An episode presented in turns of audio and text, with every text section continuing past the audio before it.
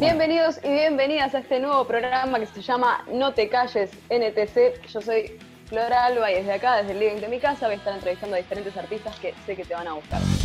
Hoy voy a estar hablando con uno de los artistas más histriónicos y virtuosos que conozco. Él lleva el rock en la sangre, pero además está incursionando desde hace no mucho tiempo como youtuber e instagramer. Con ustedes, Ruido Guido Barilari. bravo, bravo, aplaudan. Hola, Flor, ¿todo bien? Qué lindo esto, me encanta. Me encanta que, que sea esta, de esta forma.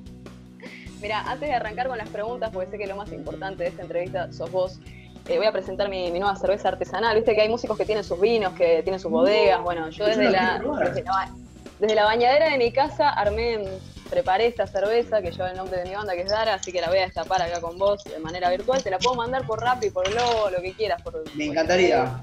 Me encantaría, por favor, te pido, ni, mi papá que hace vino me, me mandó su vino, imagínate. Hermoso. Qué grande. Che, esto es una crotada, se le está despegando el sticker. Cuando mejoremos el modelo de prueba, te, te mando una. Dale. Bueno, Ruido, vos además de, de, un gran artista sos una persona que, que, no se calla absolutamente nada. Básicamente tenés el filtro de, de, un capítulo de Family Guy. Así que se me ocurre que estaría bueno arrancar preguntándote eh, cómo te sentís o, o, qué pensás con respecto a, a la realidad que acontece actual, que, estamos atravesando en la actualidad. Eh, nada, eh, yo creo que, bueno, eh, hay una, algo por detrás medio oculto para mí siempre, ahí tengo como esa, esa manera de ver las cosas. Eh, tampoco quiero ser conspirativo, pero bueno, eh, dudo que todo haya sido a partir de una sopa de murciélago o algo por el estilo. Y nada, yo creo que también es momento de, de bueno, además de quedarnos en nuestras casas, eh, es momento de parar a pensar en dónde estamos y qué estamos haciendo en nuestras vidas. Quizás eh, es mucho tiempo para pensar qué nos da, pero, pero bueno, yo creo que es momento de parar la pelota, ver qué estamos haciendo en nuestras vidas, para dónde vamos y, y empezar a, a, preparar, o no, prepararnos nosotros eh, por nuestros proyectos y nuestras cosas para cuando terminemos de, de, de, esta cuarentena, que creo que parece que va a terminar recién en mayo, eh, para poder salir con todo y, y, quizás cambiar de rumbo. Es como que decís, ok, llegamos hasta acá, es como un checkpoint, ¿para dónde vamos? Tenemos mucho tiempo para pensar, tenemos mucho tiempo para ver qué hacemos y creo que podemos sacar rédito y fruto de esas cosas, pero bueno, a veces el overthinking o pensar tanto creo que eh, es contraproducente. Eh, pero bueno. Tal cual, tal cual. Depende para quién. Y, y, yendo por ese lado, antes de este momento complicado para el mundo entero, que bueno, que vos venías muy a full, estabas tocando por todos lados, e incluso viajando mucho y, y durmiendo poco. Pero sí pero ahora que, que no queda otra que, que, aguantar la toma y quedarse acá en casa, ¿cómo es un día cotidiano tuyo? ¿Cómo es un día cotidiano de, de ruido barilari? Eh, la verdad que no es tan interesante como parece, eh, simplemente me levanto a las 3 de la tarde todos los días, me quiero morir. eh, generalmente trato de encontrar lo que tengo en la heladera para almorzar, algo a comprar. Eh, y nada, me pongo a pensar qué, puedo, qué, qué video nuevo puedo hacer qué, qué, qué puedo inventar. Tratando de guionar algo eh, o tratando de, de, estoy componiendo bastante, grabando mis temas en, acá y estoy como buscando siempre algo para hacer productivo, para no sentirme tan, tan que pierdo el día. Pero en el medio sucede que estoy mucho con el celular, estoy jugando muchos jueguitos también con amigos, eh, porque están todo el tiempo en línea para, para jugar conmigo. Y se, se, entrecorta eh, mi, mi nivel de productividad con eso en el medio hasta que llega la hora de cenar, básicamente, y sí, igual, mi día sí, igual. Eh, y, y, generalmente día por medio estoy streameando jueguitos en Twitch TV, eh, wow. para la gente que, nada, esté activa y me vea. La, ayer, ayer, estuve streameando juegos de terror y la gente se reía mucho con, con mis sustos, que la verdad que yo no me pasaba nada bien, pero bueno, después de ver cómo la gente se moría de risa, inclusive eh, algunos me, me, donaban plata por todo esto. Eh, ¡Qué buena onda! Eso. Tengo material para también para, para sacar después para, para, mis redes, obviamente, con esto. Te quería preguntar, bueno, ya si sos más bien noctámbulo o diurno para componer o para hacer lo que te gusta, pero me di cuenta de que sí, que estás eh, básicamente aprovechando más lo, que es la noche para, para todas tus cosas. Y ahora, yendo un poco más para el lado de tu carrera, hasta ahora, para vos, ¿cuál es uno de los mejores momentos que, que tuviste arriba o, o, abajo del escenario, ya sea componiendo, colaborando con alguien, Eh, ¿Cuál fue el mejor momento que tuviste en tu carrera y, y por qué ese momento fue tan importante para vos?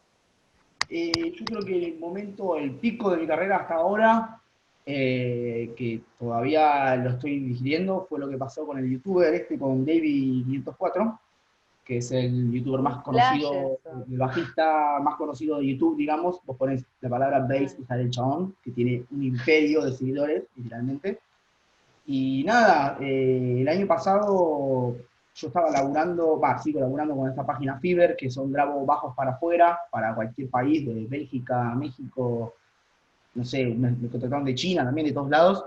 Y, y nada, resulta que un día me pidieron un video tocando y aparecí en este, con el video de este tipo, de David 504, y me vieron millones, millones de personas.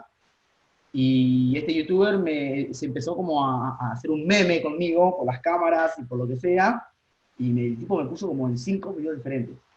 Y resulta que... De, de Quintuple Camera Bass Guy, eh, algo Guy, así claro. era, el chico de las cinco Sí. cámaras.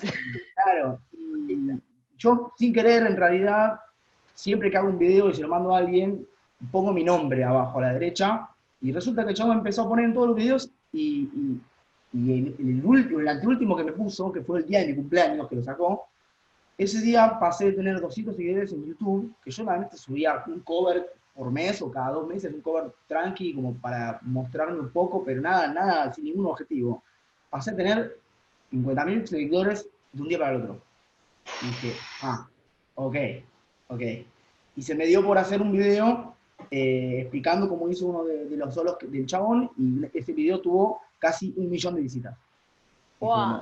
ok, me tengo que dedicar a esto a partir de ahora. Aparte todos tirándome flores, viste, como, como Buena mil likes. y- ok, aparte de todo el mundo, viste, no solo de acá, sino que absolutamente todo el planeta. Y a partir de ahí dije, bueno, tengo que sacar un video por semana mínimo. Y esa, esos dos meses que estuve haciendo eso no dormí. Dejé de dormir porque estaba con, con- laburando en la oficina, eh, haciendo de los videos y con lo del laburo también para afuera, grabando bajos y todo, y dejé de dormir. Pero bueno, eh, fue lo que me incursionó en el mundo quizás youtuber y también en Instagram me subieron un montón de seguidores y nada, también empecé por ese lado influencer, eh, ya no tanto tocando el bajo, sino ya más hablándole a la cámara, que creo que es lo que la gente más quiere ver. Tremendo, no, no, fue, fue tremendo. Yo eso lo, lo descubrí en tu Instagram, Ruido Barilar, y ahí estuve viendo el video que, que compartiste de lo que pasó de ese momento tan importante. Y ahora estaba pensando que estaría bueno que hagamos un ida y vuelta. Ir a, a lo más profundo de tu cerebro, de tu subconsciente, y, y nada, te voy tirando modalidades y vos me contestás así sin pensar, sin repetir y, sin soplar. Uy, Vamos, uy, ¿Estás listo? dale. Frío, calor, Eh, frío, verde, celeste, celeste, derecha o izquierda. eh, derecha. No pensés, papel o bidet. ¿Cómo, cómo? Papel o bidet. Mate o café.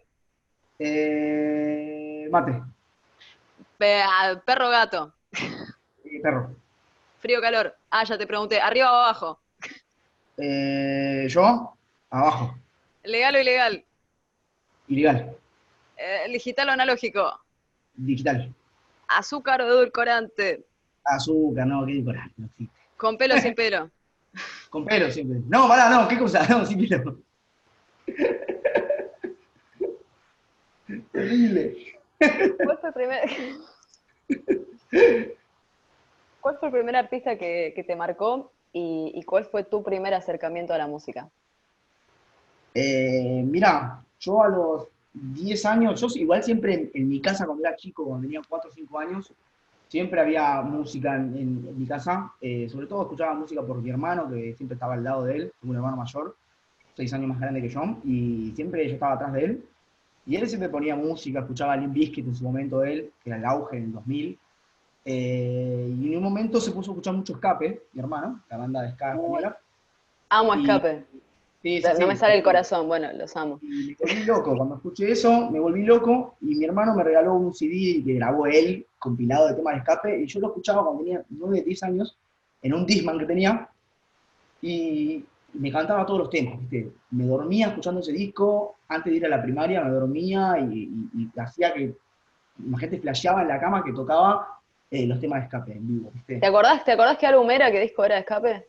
No, él, él, tenía un disco grabado. Ah, un compilado, perdón, me dijiste un compilado, sí. Igual después me compró el que corra la voz, y ahí entré en la locura de escape, y ahí dije, loco, tengo que eh, hacer algo con esto, porque estaba completamente fascinado, lo escuchaba todos los días. Junto con otro que me compró de La Polla Records, que tampoco conocía, y también me volví loco. Y junto con eso, y junto que yo jugaba mucho al, Guitar Hero en ese momento, que recién había salido, yo tenía 10 años, eh, tenía la guitarrita de Guitar Hero, la guitarrita de plástico, y, nada, a partir de ahí dije, como me iba muy bien con eso, dije, che, yo tengo que hacer algo con, la música. Y había una guitarra en mi casa, en el living de mi casa, que todavía sigue estando en el mismo lugar, mi viejo sabe cuál es, y, y, un día la agarré y traté de tirar acordes o algo y no me salía nada. Y mi viejo me dijo, te consigo un profe de guitarra a una cuadra de tu casa. Y literalmente me consiguió un profe a una cuadra de mi casa, Juan Pablo Kilber, un divino, guitarrista tremendo. Y, nada, a partir de ahí empecé a tocar la guitarra a los 11 años. Y me acuerdo que en la primaria, viste, o en cualquier lado veían una guitarra y era tipo, tomá, tocá. Y yo, ya sea que me salía el mi menor o el la, y la cejilla del fa, olvidate, imposible o el rey, la inasible, me rompió la mano. Fue, fue la complicación de todos y todas, la, la cejilla de fa. Terrible. Y nada, a partir de ahí me, empecé a enamorar cuando empecé a sacar temas de bandas que me gustaban. Tengo un recuerdo de sacar Paranoid con la guitarra y, estar tan contento de que me salga algo parecido, de ir a mis viejos correr y decirle, mirá, me sale el tema de Black Sabbath. Y como, muy bueno. Yo también la flashé con ese tema cuando, cuando arranqué y que todos flasheamos con lo mismo, es hermoso. Así que nada, después tuve mis bandas en la secundaria, con unos amigos que sigo viendo, y que nos juntábamos en cualquier sala, ahí en Rivadavia y en Caballito, y, nada, empezar a tocar temas de Metallica y de Megadeth, y, nada, era todo muy hermoso en ese momento. Qué buena onda. Ahora, más allá de, esto que te estoy preguntando, vamos a, qué planes tenés, porque por favor, ojalá que esta cuarentena se levante, que, se nos haga, lo más rápido posible. ¿Qué planes tenés para cuando esta cuarentena se levante y, cómo te ves de acá a, no sé, 10 años? Bueno, eh, es compleja. Y cuando la cuarentena se levante, no sé cuándo va a pasar. Eh, bueno, obviamente seguir activo con, mis redes y con mis videos. Eh, estoy armando algo muy importante que todavía no me dejan anunciar, que tiene que ver con toda esta movida del under que, vengo en YouTube y que tanto está moviendo por todos lados, pero todavía no lo puedo anunciar, es algo muy gigante que vengo trabajando hace cinco meses y le falta un montón de tiempo, así que nada, eh, eso con el porvenir del tiempo va a suceder y va a pasar y te vas a enterar y, nada, hermoso. Brindo por eso. Y, claro, y de acá a 10 años, y ¿qué tengo? 25, a los 35, y yo me veo llenando lugares con mi música. Estoy produciendo mis temas, eh, estoy cantando, eh, no estoy tocando tanto el bajo, y, nada, eh, yo veo que de acá a 10 años voy a estar haciendo eso, y va a ser todo muy genial y muy feliz. Así va a ser, loco, así va a ser, de verdad. Vamos, vamos a hacer fuerza para que así sea. Em, ahora voy a leer algunas preguntas de la gente, porque hubo mucha gente preguntando por vos ayer cuando anunciamos que te íbamos a entrevistar. Así que voy a mirar acá el machete. Eh, vamos a, arrancar con Javi desde Caballito que pregunta. Bueno, primero dice, grosso, tremendo bajista. Y ahora pregunta, ¿qué otra cosa te gustaría hacer que no, te, gustaría hacer que no hayas hecho y tengas pendiente? Em, un montón de cosas. Eh, siempre en el fondo también quise ser actor. Eh, quizás por eso también tanto el, personaje. Eh, quizás en algunos momentos estuve en algunos castings de publicidad. De hecho, hace poco estuve en, un, en una publicidad actuando de extra para Renault y me tuve que ir porque no lo aguanté. Eran 20 horas todos los días, yo tenía que trabajar, era imposible para mí. Y, pero siempre me quedó como algo pendiente de, de actuar, de, actuar, no sé si para teatro, sino más para, para películas y esas y la actuación, ver a alguien en una serie o en una peli y, ver cómo, cómo suceden los personajes y cómo, uno interpreta las cuestiones me parece una, locura. Y es algo que siempre me, quedó pendiente.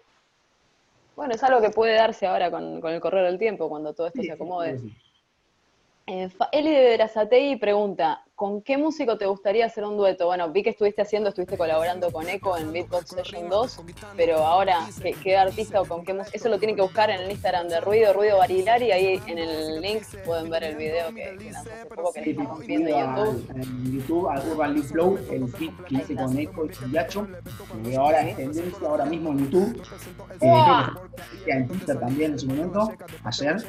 Eh, y mira, es complicado, es complicado preguntar algo así. Eh, yo te diría, por mí tocaría con, con, con mis ídolos, con, escape, pero bueno, eh, estaría bueno que quizás me llamen a tocar. Eh, sí, estaría bueno que como ser el bajista de un, artista, de, no sé, si tengo que soñar grande, como de Dua Lipa, sería hermoso. O si tengo que soñar algo más posible, estaría bueno tocar con Catriel, estaría bueno tocar con estos artistas que están sonando ahora. la verdad que para mí sería hermoso. Genial. Paco de José Cepaz pregunta dos cosas. Una, ¿sos el hijo de Barilar y Rata Blanca? Dos, ¿cuál es tu eh, banda favorita? Eh, la primera, y mirá, sí, por ahora sí. O sea, la, tengo, es una pregunta que tengo que estar todos los días de mi vida. Eh, realmente todos los días de mi vida me llega a Instagram desde hace mil años. Si no era por Instagram, era la secundaria. Y si no era la secundaria, era la primaria todos los días, sí, sí, sí, sí, lo soy. Eh, y mi banda favorita, si tengo que elegir una, que fue la que más me marcó, que ya la había nombrado antes, es La Polla Record. es algo que, un fanatismo enfermo por esa banda. Hace poco se pudieron a juntar, yo nunca los había visto, y vinieron a la Argentina y estuve llorando. Una locura. estuve llorando todo el show, lloré, no podía parar de llorar, estaba adelante de todos llorando. Y me fui a Uruguay a verlos también, completamente emocionado. Eh, de hecho, viajé en el autobús con los dos minutos, fue hermoso. Y, nada, eh, creo que es la banda que más me marcó en mi vida. Tengo todos los discos, me sé todo, fanático, nada, me puede. Qué buena onda. Y ahora la última pregunta es, eh, Gastón Valentín de Flores pregunta, ¿cómo haces para tener el pelo así? Oh, mirá, no sé, en realidad nació así, mi pelo ya era raro desde que nací, eh, cuando tenía 5 años tenía el corte taza a lo balá, después te una foto, era tipo literalmente Carlitos Balá. Y, ahora tuve un tiempo que lo tuve largo, y ahora que lo tengo más corto, eh, corto, eh, nada, uso mucho cera, tengo una cera Axe, creo, no sé, una cera común y corriente, y, pero la posta, posta es el fijador que me dio, que me recomendó Fernando Escarcela, literalmente me dijo, usate este, un fijador Fernando es ideal, porque tiene un pelo así todo que no, es inamovible ese cabello. ¿Cómo es esto? Y dice, usate este, me dio el Voz 5, aparte, aparte el Voz 5 que es barato, eh, te hace mierda el pelo, y me dice, usate este, cuando termina de bañar, ponete el secador así a pleno, y queda así. Ahora no lo estoy usando tanto, pero cuando voy a shows o cosas, me quedo así tipo Goku. Y de hecho hay un video de YouTube de los que hablo en inglés que, hay como un tutorial de todo eso de bloqueado. De, belleza. bueno, Ruido, no me quedan más preguntas y en realidad me está agarrando mucha hambre esta cerveza, me dio hambre, así que nada, te mando un abrazo muy, muy fuerte. Que me mandes esa, esa birra, Flor, ¿eh? Así que cuando quieras. Te olvidaste de decir que te gustaría hacer un dueto con, un dueto con Dara. vamos a hacer algo juntos más. ¿Sabes qué? Cuando quieras. a tocar, que estoy. Así que bueno, te abrazo a distancia, por favor que se nos pase de nuevo, que se nos pase rápido esto de la mejor forma posible y, nos estamos viendo muy, muy pronto. Cuando quieras, nos vemos y me encantó esta entrevista. Qué grande no te calles, me encantó y aguante rock.com.ar. No te